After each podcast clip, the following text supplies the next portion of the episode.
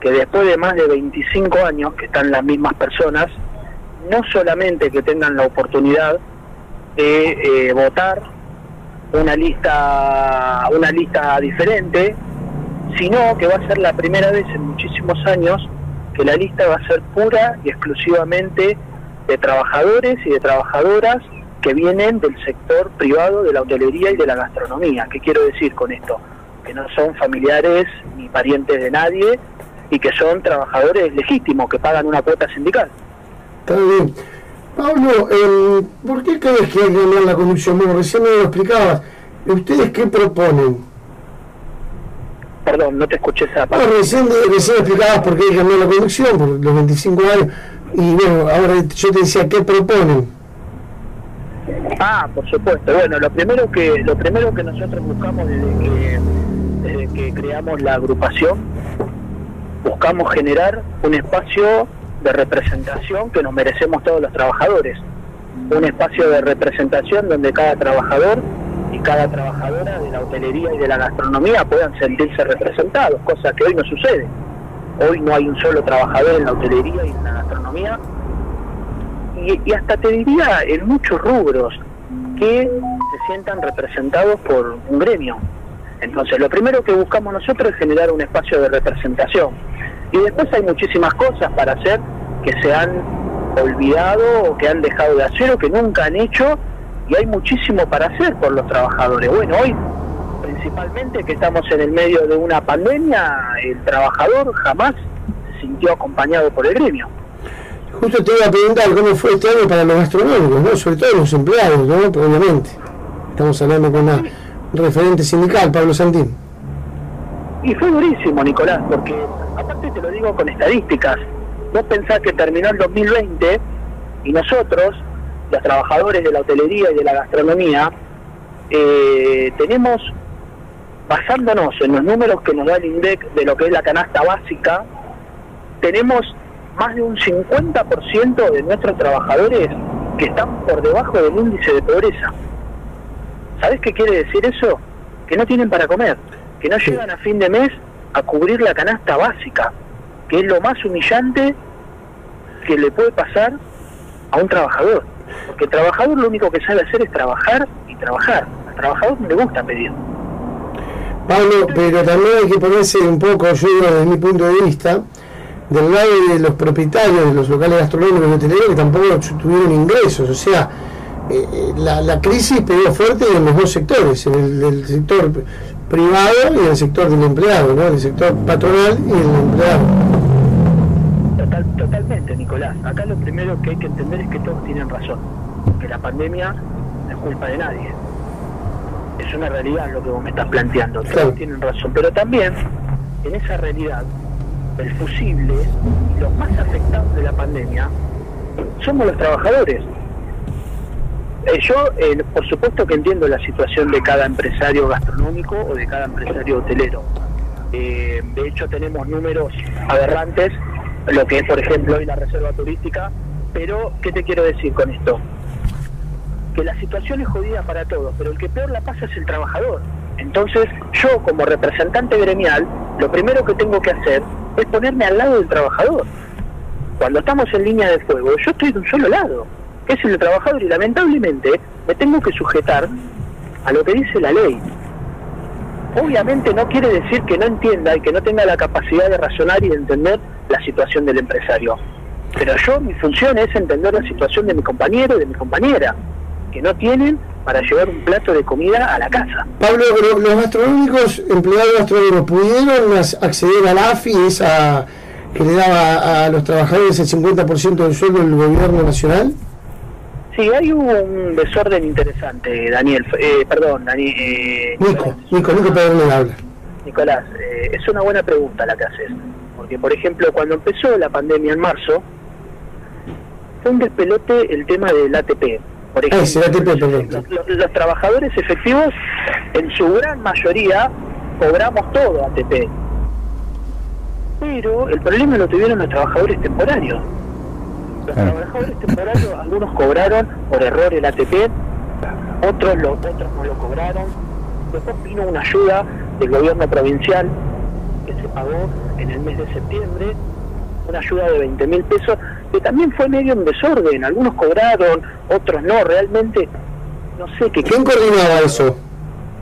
Y bueno, vos, tenés por un lado lo que era lo que era el, el aporte este provincial, que venía desde la provincia, y después tenías lo que era el aporte del ATP, que es un aporte que cruzaba los datos. Cada empresa cargaba los datos en el AFIP y el AFIP le daba, no sé con qué criterio, le daba la orden de pago al ANSES.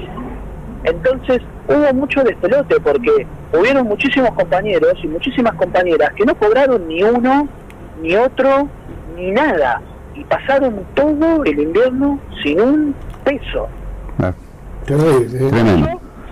A eso sumale, a eso sumale eh, que muchísimos empresarios no pagaron su diferencia y su parte de lo que es el ATP.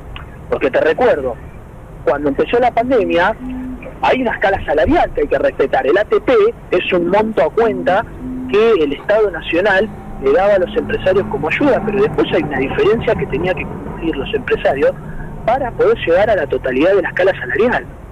Y en un porcentaje muy alto, los empresarios no cumplieron con eso. Claro. Eh, Pablo. Cuando vos sumás. Sí, perdón. No, no, sí, termina, termina No, te decía, cuando vos sumás todas esas cosas que fueron sucediendo, más una realidad, nosotros tenemos una estadística de un relevamiento que hicimos desde la agrupación 25 de mayo en conjunto con el grupo de estudios marítimos de la Universidad Nacional de Mar del Plata, y por ejemplo, uno de los datos más certeros es que más del 50% de los trabajadores estamos por debajo del índice de pobreza. Eso quiere decir que no llegamos a completar la canasta básica, la comida, algo tan básico. No es que nos queremos ir de vacaciones, que queremos no, no llegamos a completar, a comprar la comida. Seguro. Pablo José López, buenos días. ¿Cómo estás? Buenos días, José. Una consulta, sinónimo de ser indiscreto. En el caso particular tuyo como trabajador de la gastronomía y en el lugar donde te desempeñas, eh, ¿vos pudiste acceder a este ATP y te pagaron la diferencia o, o no? Sí, sí, yo trabajo en un hotel, en un hotel reconocido de Mar del Plata hace 11 años. Yo en realidad soy un trabajador hotelero y nosotros tenemos, yo tengo la suerte de trabajar en una empresa seria en el cual cumplió a raja tabla el la diferencia, cobramos por supuesto el ATP todo el invierno y la diferencia, el monto ese, que no era muy alto, pero el monto para completar la escala salarial, si la empresa lo cumplió a rajatabla todo el año. Claro. la verdad es que no tengo nada para decir en eso. Sí, no, porque yo he escuchado, tengo varios conocidos que son del rubro gastronómico y uno, si bien uno no es la, la un número significativo, que estuvo desempleado y en general temporario, me decía que no están pagando más de 150 pesos la hora en los distintos lugares para trabajar en la cocina y demás. Y que claro, la gente por ahí, por la necesidad que tiene, si bien es poco, porque casi es lo mismo que el año pasado, tiene que agarrar. Y el que no agarra, bueno, sigue buscando, pero siempre tiene una cola larguísima atrás. ¿Esto ustedes del gremio también lo tienen en cuenta? Eh, por supuesto que trabajan en negro, ¿no? Sí, José. Hay un, hay un hay una, una estadística muy dura que está sucediendo estos últimos dos meses, que es terrible, y es justamente lo que vos me estás diciendo.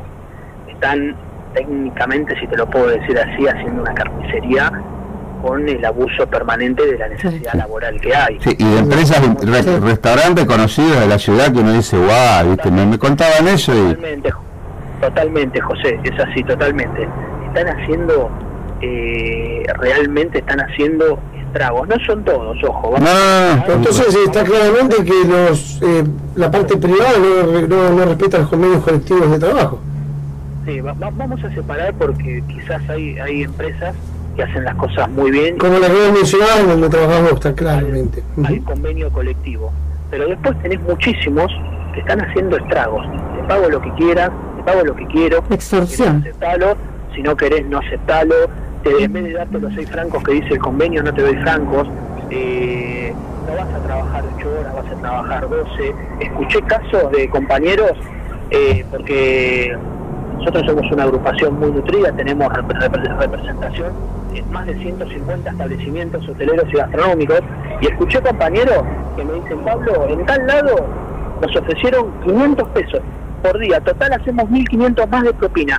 ¿Es eso o me quedo en la calle y no hago nada? Y estamos en ese nivel de, de situación, o sea, es grave. Lo que están haciendo realmente es grave. Y tengo que decirte que por supuesto, a, tu pregunta, si el gremio estaba al tanto, estamos en un, en un en Mar de Plata chico y nos conocemos todos. Y nos conocemos todos. Y obviamente el gremio está al tanto de todos los establecimientos están haciendo eh, estas cosas. Y bueno, también se está especulando mucho con la necesidad laboral que hay, porque hoy también es muy difícil. A mí me pasa, viene un trabajador o viene una trabajadora y me dice, Pablo, me ofrecieron 500 pesos y hago 1500 pesos de propina. Mira, si no lo acepto me quedo en la calle. ¿Qué hago? ¿Qué crees que te diga? Lamentablemente no te queda otra. Si yo sé que no hay laburo. Así es.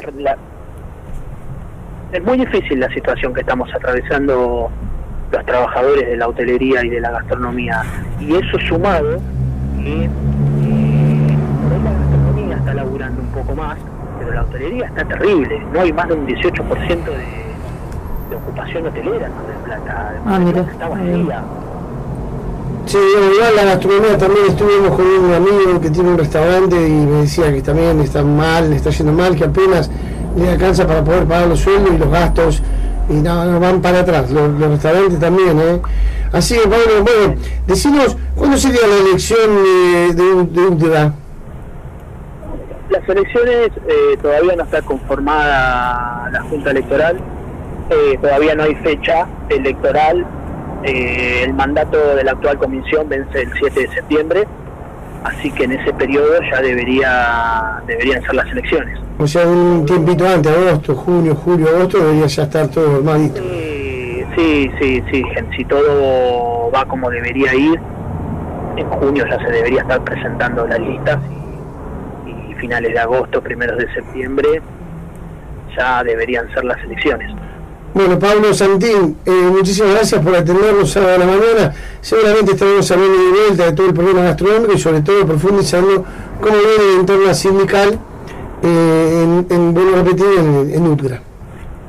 Muchísimas gracias a ustedes por la comunicación y les deseo que tengan un buen fin de semana. Muchísimas gracias. Estamos con Pablo Santín, un referente sindical, el 25 de mayo que va a participar en la elección de UDGRA. Vamos a